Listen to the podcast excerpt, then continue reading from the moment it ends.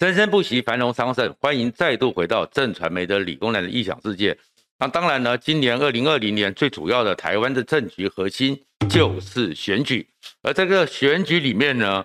觉得大家坦白讲，这形势虽然它是地方选举，可是可能会是台湾整个包含到二零二四或者以后整个政治局势里面的非常一个定锚之时、定海神针，所以它的变化非常大。而在这里面的一个变化里面，本来。自自认为稳赢，一般也普遍认为一定占优势的国民党越来越惨。如果你喜欢这个频道的话，请记得在右下角的小叮当按赞、分享和订阅，谢谢大家。然后国民党呢，现在惨到什么程度呢？惨到是最近的时候开始，国民党已经不是他们以前讲的百年大党啊、泱泱大党啊、人才济济啊，国民党是有实力的啊，百足之虫死而不僵啊，都不是。国民党现在已经叫做败类、螃蟹、泡沫。国民党现在沦入了一种呢，好像是整个在垂死边缘，互相侦查。而刚刚讲的这些败类、螃蟹、泡沫，还不是别人的评论，而是他们在里面一个内部的共识营里面，党主席朱立伦都直接这样子讲了，而且说国民党是个内斗党。坦白讲，任何政党都有内部竞争。民进党最近内斗也斗得很凶，可是国民党的内斗的格局之小，层次之低，却变成是好像有一种形容词，那是欧洲的一个说法，叫做“蜗牛触角争地盘”，就是整个国民党已经萎缩到像一只小小的蜗牛，而这小小蜗牛里面，它的那两根小小的触角，这些寄生虫、这些微生物，只是在触角上面这么一个毫不起眼的地点互争地盘。而这样一个互争地盘的结果呢，就会看到国民党将会更惨，而惨到什么程度？今年要面对这场选举，至少国民党看起来已经是人才凋零，但是蜀中无大将，廖化做先锋。可是国民党现在很惨的是，已经找不到廖化来当先锋了，只剩下彼此之间相互撂狠话，对，没有能够当先锋的廖化，只有互相攻击的廖狠话，廖化。这样的一个情况之下，国民党会更惨。而这里面最近的一个例子就是傅昆萁。当其实传出来说，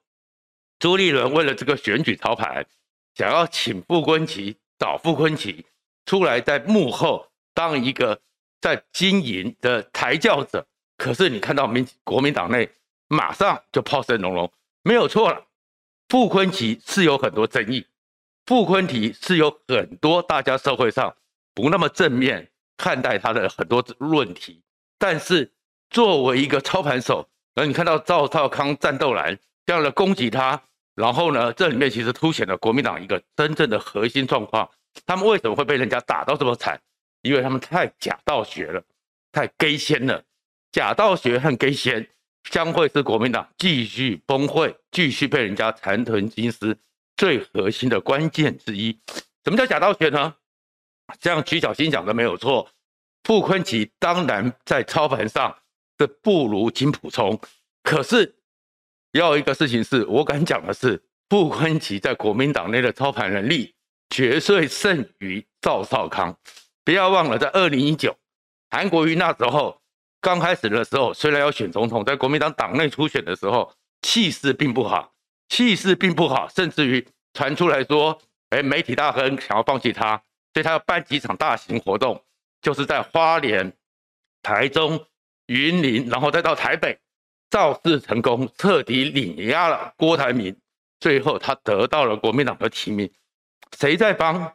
不韩国瑜操了这些造势、选举、各种地方脉络的连接、资源的动员？现场的时候，当造势活动起来的时候，可以展出那种人潮汹涌、军火旺盛。是傅昆萁，而那个时候不要忘了，郭台铭被彻底的碾压之后，当时郭台铭寄希望操盘的人叫做赵少康，所以光比这种操盘的能力，傅昆萁就远远的胜于赵少康。可是他们现在就是因为你傅昆萁可能形象不好，傅昆萁有争议，所以就把他讲得多差。可是一个他只是个抬轿者，他并不是个坐轿者，内斗到了是。对这种抬轿者要用坐轿者的标准加以攻击，你就知道国民党是完全没救了。抬轿者本身就在后面。过去的金溥聪，过去民进党的邱毅仁，甚至是现在蔡英文帮他操盘的陈明文和陈明文交出来的土地，现在的民进党的秘书长洪耀福，哪一个人是好人好事的代表？哪一个人是道德楷模？他们就是在后面，就是幕后操盘。可这里面出了问题，就是因为这种假仙文化。朱立伦想到国民党已经完全没有可以操盘的人，早就没有金溥聪，也没有关中，也没有詹春宝，也没有曾永权。国民党内早就没有人有一个跨区域比较大型选举的能力和经验。说难听一点，傅崐萁至少这里面可以用的人。国民党现在放眼下去，你这些战斗蓝，你们这些人哦，连九九乘法表都背不熟。人家傅昆萁至少可以解一元二次方程式。至少可以解代数几何，当然他可能没办法像金溥聪，你们心目中的战神，可以解高等微积分，总比你们九九乘法表强。可是你会和国民党就是这样斗，而这个斗里面呢，就会让国民党失去了一个在选举上很重要，像民进党其实蛮厉害的，就是一个创意的一个发想，而创意的发想里面呢，在战场上呢，重新扭转主动权，甚至是把整个战场给分散。韩国瑜是为什么强？韩国瑜非常为什么韩流那时候可以在二零一八打到民进党丢盔卸甲？因为韩国瑜虽然有很多的笑话，可是至少在选举战场上，他是掌握了战略主动权，出了很多的奇招，让别人是只能接招，无法在准备战场好好的让你来跟我决战。这个时候叫做战略上的一个创新。事实上。传出来说，哎，傅昆萁要高金素梅去选高雄市。如果国民党是一个充满自信，然后也认清楚自己实力的人，这不是一张坏牌。可是国民党的假仙文化就会造成国民党现在连这样的牌都没办法去运用。为什么讲说高金其实在高雄市对国民党来讲，这个选举是有好处的，而国民党为什么不敢用它呢？事实上，国民党到现在为止错误认知一件事情，就是他们以为说高雄、台南还有机会，他们连自己的本质、自己的实力、自己的实质的能量到哪里都不知道。高雄国民党就必输，可是必输之后完全弃战，人家只觉得你连战争的意志都没有。所以这时候你找一个人敢战、能战，甚至于去扭转观点、扭转话题、扭转社会焦点，是一个好事。因为这个时候，蒋万安已经会完全边缘化了，台北市可能都失去。如果高金素梅这么一个充满故事性的人物，他愿意代表国民党去高雄选举，而高金在全台湾的知名度，他的故事，特别是婆婆妈妈蔡其亚都认识，所以高金这样一个具有话题爆发性，未必有选票。可是，在这个过程中，会让整个高雄成为所有的声量、所有的话题里面的焦点，大家都在讨论高金，而讨论高金之后，管你陈时中，管你陈建仁，管你林佳龙，管你黄珊珊，你们通通没有声量，因为你们的故事不会比高金精彩嘛。而高金就作为一个牺牲打，这个有时候叫做乐色战法，但是垃圾战法就可以转移所有焦点，而转移所有焦点之后，一个高金。可以吸引到所有的百分之七八十以上的关注率，何乐而不为？可是你看国民党就是不敢像傅昆萁一样，你朱立伦就不敢正式的运用傅昆萁，结果被人家修理之后，你又收回去了。而国民党那些假仙假道学文化，也让你们呢永远就活在那些只会讲之乎者也的这个情况之下，没有开拓性，所以国民党失去了战略高度之后，只会越来越泡沫。而这个情况之下，国民党大概真的是很难活过一百二十年，而国民党怎么会走到今天这一步呢？你再回去去看这段时间里面，我们可以这样讲说，我会认为国民党有十大罪人，这十大罪人都是将来可以写在国民党墓志铭上，真正的十个让国民党彻底毁灭，然后呢，完全的是扫入历史的灰烬，在现在这个局面里面。现在的党主席朱立伦当然是首要的责任，而朱立伦为什么会造成这个情况呢？是因为他根本就误判自己的地位，也误判自己的实力，而且他的肩膀虽然高大将近一百八十公分，可是肩膀非常的小，扛不起来，也不愿意扛。朱立伦最大错误是什么呢？他一直呢，在他要竞选党主席之前，曾经找了很多人谈。他那时候认为说，国民党走到最后这个状况，他应该以他的过去两个桃园、新北的市长资历、行政院副院长的资历，曾经当过短暂的党主席，在那个困难的情况之下，加上他是有台湾欧阿韩籍的血统，他应该会是国民党最后的希望。所以他认为国他是国民党最后的独生子，可事实上他在国民党里面就是最后的养子，所以他根本没清楚独生子真正的血统纯正和最后的养子的差别。什么叫养子呢？我们看《三国演义》里面，刘备奔波一生，但是没有子孙，所以他最后认养一个刘封。可是后面呢，刘封因为麦城之败，马上就被诸葛亮和刘备找借口杀掉了，那时候就讲了一句话：“民邻之子。”所以这个时候是不可靠的。对于国民党的核心来讲，国民党这些权贵来讲，你朱立伦呢，你的父母代、你的血统根本就不是一个国民党的核心。就算你的岳父是高育仁，而高育仁呢，也是当时整个蒋经国在最后催台青的人物，但是得罪了蒋经国。高育仁早在国民党的核心里面不是重要的咖，也不是自己人，所以你朱立伦根本是个养子。但是你养子在最后你愿意来扛这个国家的时候，你就不要以为你的血统纯正，人家自然的会请你。最后的传承在你身上，你的姿态要低，你的态度要诚恳，你甚至要出去被这些权贵吐口水，你都要忍住。而朱立伦做不到，而这做不到之后。对，最后这个党主席无法达到团结的目的，也无法让大家相信你有威信，最终让整个国民党彻底的崩。而国民党第二个状况呢，是赵少康。赵少康的问题出在于说，他当然九四年的时候，当时有创造了一个，在那个台湾从威权进入民主的时候，他这种半威权但是可以讲民主的人，形成了一个偶像，一个非常漂亮，加上他过去。在大学的时代，从知青党部就认为是国民党要培养的血统纯正的人，但是因为反李登辉、反本土化、主流非主流之争之后，他当时三四十岁，成了一个非主流的一个寄托人物。可是经过了三十年，少康都变老康了，他还是念念不忘。那是因为他呢掌握了媒体，而在国民党威权时代，媒体是有一切的指挥权，所以他天天在下指导棋。可是赵少康问题出在没有对于民主体制的尊重精神。不管怎么说，你要么你就选党主席，要么你呢选党主席都落败，而不是你又不选，然后在旁旁边天天组织了一个私人军队，然后天天的在挑战党中央下指导棋。你这样的一个情况，因为你掌握了一个特定的媒体，而这特定媒体，因此你就不断的下指导棋之下。让整个国民党成为你赵少康的附随组织，那国民党当然会被人家看不起。而第三个国民党会更垮的原因叫做侯友谊。侯友谊呢，在新北市岁月静好，可是你是国民党